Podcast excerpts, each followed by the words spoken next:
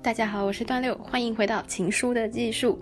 上一次说到手田的大逆不道的行为，今天要来看看大冢学姐是如何反击的。不过根本不用等到大冢学姐的反击，因为手田乐极生悲了。二十七日在京都写完信，回到能登以后，他还没嚣张多久，隔天到了实验所，就发现他自己的电脑也不见了。看来这其实也不算是大冢学姐的反击，这个重合的时间点应该是两人心有灵犀，同时的恶作剧哦。不过雪上加霜的不仅是电脑不见了，连仅次于生命的实验笔记也不见了。这一下连捏造数据、伪装一下的依据也没了，手田慌乱的不得了。谷口学长愤怒的像是要把手田丢进七尾湾一样。手田想法子混了一天，回到公寓以后，全面搜索一番，才在信箱里找到了大冢学姐的犯罪声明。这两人果然如此心有灵犀，选在同一天做了同一件事情来伤害彼此。但是手田这个人非常双标，他八月二十八日发现了大冢学姐的声明以后，就十万火急的写了一封信。他非常不要脸的说，大冢学姐只是暂时停笔。而他则是失去了所有正在进行中的数据，这样子对于人类的发展是一个非常大的损失。然后他还气诉为什么大众学姐可以不远千里，而且不以为意的做出这样的恶作剧，请大众学姐不要没血没泪不分轻重，要好好的为别人着想啊！还有不要不接电话。手田更无耻的是，他自称仰无愧于天，俯不愧于地。要求大冢学姐立刻归还电脑还有实验笔记，但是在手田他拿到电脑和实验笔记之前，他是不会告诉大冢学姐大冢学姐的电脑是在哪里的。没几天，大冢学姐的信就到了。原来不接电话是有一个非常正当的理由的，他为手田着想。既然手田在锻炼写信的功夫，将来还要成立情书代笔创投企业，于是他就要求。既然你是男人，就要贯彻你的宣言，一切联络以书信进行。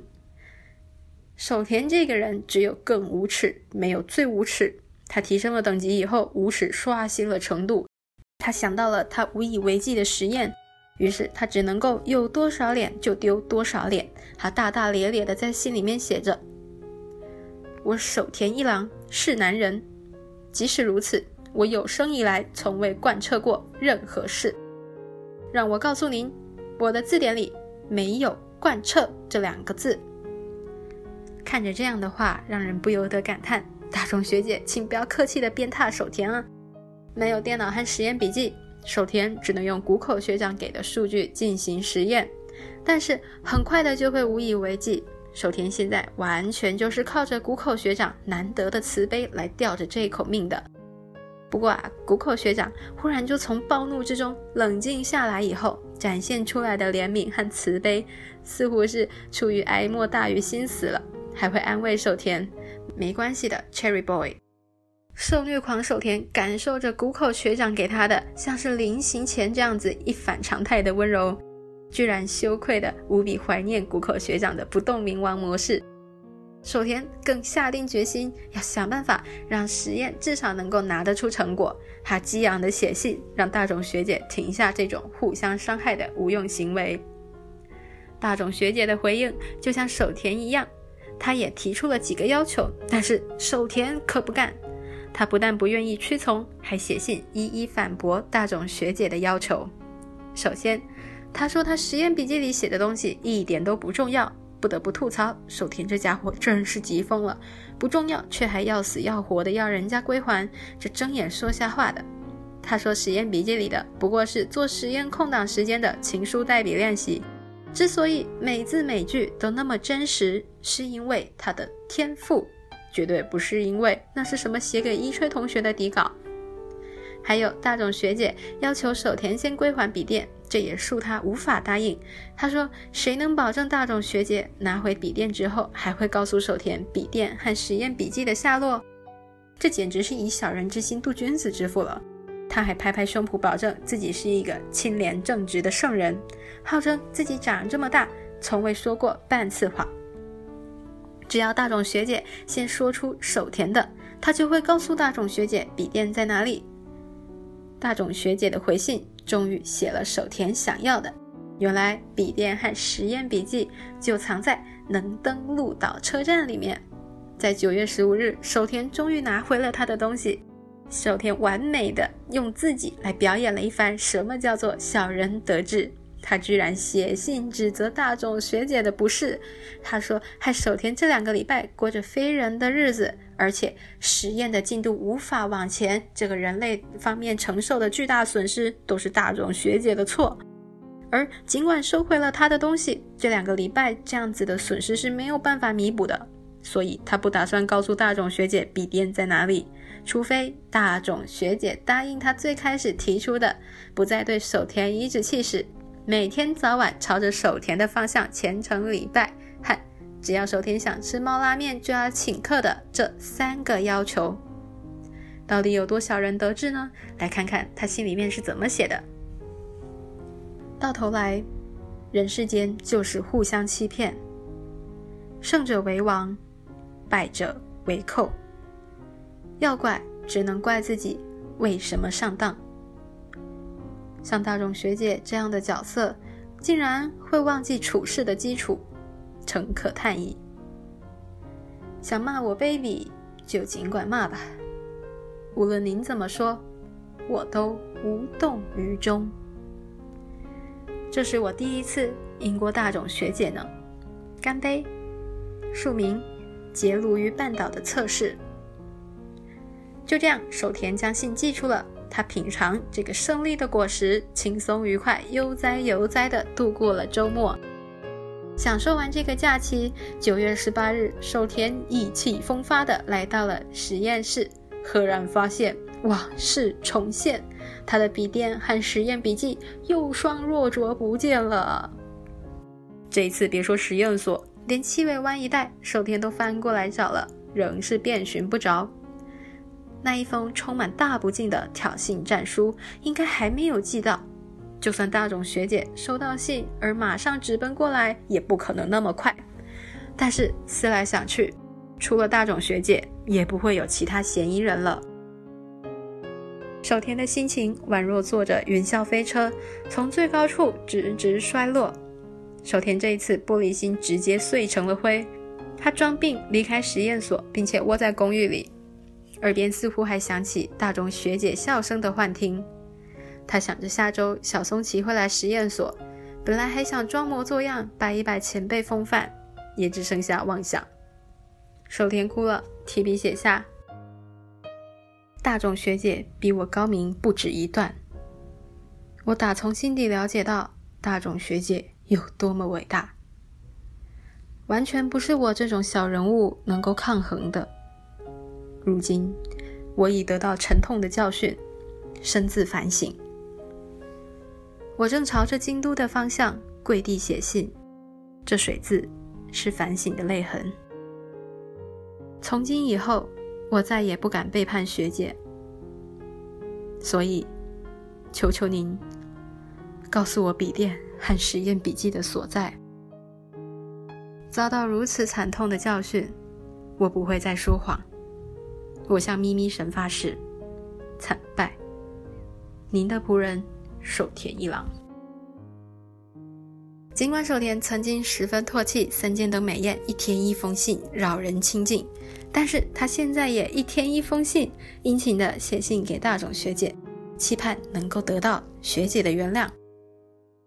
因此，九月十八日这一封是跪地写的忏悔信，泪水如湿了信纸。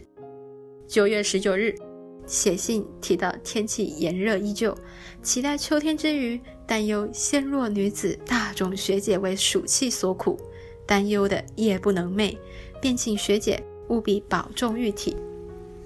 九月二十日，心事重重，于是写了明信片问候学姐夏末安好。学姐生气有理，但是火气一直太大会伤身体，还请学姐放宽了心。九月二十一日没有写信，但是九月二十二日，他提笔认错，诚心认输。经过这几天的煎熬，守田终于收到了大众学姐的来信。得知原来最大的敌人就在己方阵营里。三剑灯美彦辜负了守田的信任，把东西带到研究室了。虽未明显，但能够推测守田是把大众学姐的笔电藏在了三剑灯美彦那边，而三剑灯美彦没有等到守田的信号，就把笔电带去研究室还给大冢学姐了。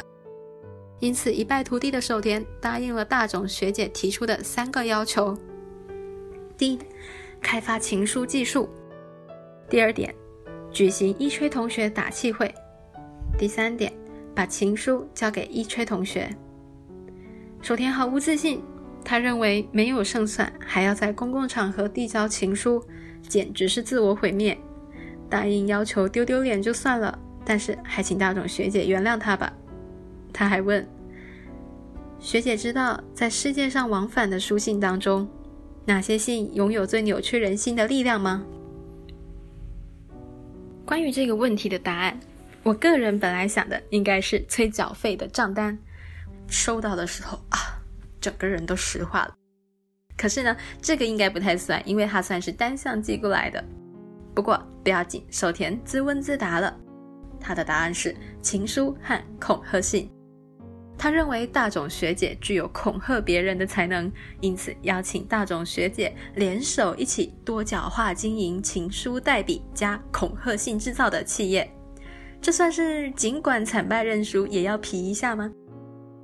那么隔天与上礼拜一吐怨气而舒爽度过的周末不同，这个周末的守田独自黯然神伤。他现在只想要匆匆加紧实验，好拿出成果。可是，一想到拿出成果之后就得要回到京都，回到京都就得面对大冢学姐，到时只能够任凭宰割，就心冷了。这个时节，能登已经不再酷热，是秋高气爽的时候。守田游魂一般在镇上乱晃，还跑去公园垂头丧气的，直到接到了谷口学长的电话，要他到实验所附近的神社碰头。他怀着恐惧的心情上了电车，猜想可能会得到谷口学长的痛骂。到了神社，就看见谷口学长正在弹曼陀林，而后从冷清的神社后面拿出收在盒子里的笔电和实验笔记给守田，对守田说：“抱歉呐。”我拗不过大冢飞沙子，他嘴里轻巧的话落在守田耳中，成了一道道惊雷。原来大冢学姐和谷口学长从研究室时代就开始交往了。我之前就说过了，守田在信里面老说谷口学长坏话，而现在他正在跪着还。守田是怎么也无法将这两人连在一起。一个是三更半夜孤身一人弹奏曼陀林，而且用假声唱歌，并且灌增强精力饮料，还会高谈把妹论的水母研究男；一个是喜爱名牌的残酷女王，直到她看到谷口学长的曼陀林上面贴着般若心经，而后把两人连接起来以后，并且对应时间点，一切就终于有了答案。其一。之前研究室曾经组团到能登南边的金泽旅行，却没有叫守田一起来聚会，让守田事后怨念很久。当天谷口学长是带着守田去河仓温泉的，但是却留下他一个人就开车离开了。而守田当时甚至看到了疑似大冢学姐的身影。其二，守田前往京都那一次，大冢学姐仿佛算准了守田不在而直奔能登实验所。其三。守田大不敬的战书还没有寄达，他的笔电和实验笔记就又一度消失了。其次，这个月以来，谷口学长都用怜悯的目光看着守田，还协助他做实验。但是谷口学长还是和守田道歉了，并且把笔电和实验笔记都还给了他。而他相信大众学姐会将对他的歉意带进坟墓里。守田越写越负面，到了能登这半年来，虽然写了很多信。但是写信的技巧根本没半点进步，更遑论情书呢。他总觉得自己写的信大部分都是制造了混乱。曾经他想要借着写信带给人幸福，可是回首一看，却和初衷相悖，几乎是越写越让人远离幸福。他坦言，从小就对情书有自卑情节，让他这样的人写情书给喜欢的人，实在是太残酷了。能登秋意正浓，小松崎也到了能登实验所。谷口学长一口一个棉花糖的叫他，而小松崎有他分散火力，谷口学长痛骂的对象有了暂时的转移，让手田得了这几分得来不易的清静。他写信告诉大众学姐他曾经听过的故事，信里面说有个国中生曾经写了很多的情书，却失去了收信人，他害怕丢垃圾桶会被母亲发现，也害怕丢外面会被别人捡走。于是他决定在自家的后院，用失去对象的爱情之火，将这一些寄不出去的情书一把烧了。火焰熊熊燃烧，没多久就听到远处传来尖锐的警笛声，原来是国中生的妹妹以为失火，叫了消防车。这下骚动了整个住宅区，国中生更加不敢说他烧了什么，于是，在街坊邻居宛若有实体的注视下，羞愧欲死。这个故事告诉了我们什么呢？翻译“我有个朋友”或是“曾经有个某某人”这样开局的故事，十有八九就是本人了。不过手田自己说的是，人生是处处充满了无法求取教训的蠢事。下个月初他就可以返回京都了，还请大冢学姐做好痛宰他的准备。守田和大冢学姐的交锋高潮迭起，反转不断。虽然最后仍然是落败了，但是守田只有短短的得意一时。不过大冢学姐自始至终气定神闲，让守田的心高高提起，再重重衰落。只能说大冢学姐永远的神。情书的技术第六章续至，我个人史上最难缠的学姐，就在我的感叹声和守田的哀叹声里结束了。我是段六，谢谢收听。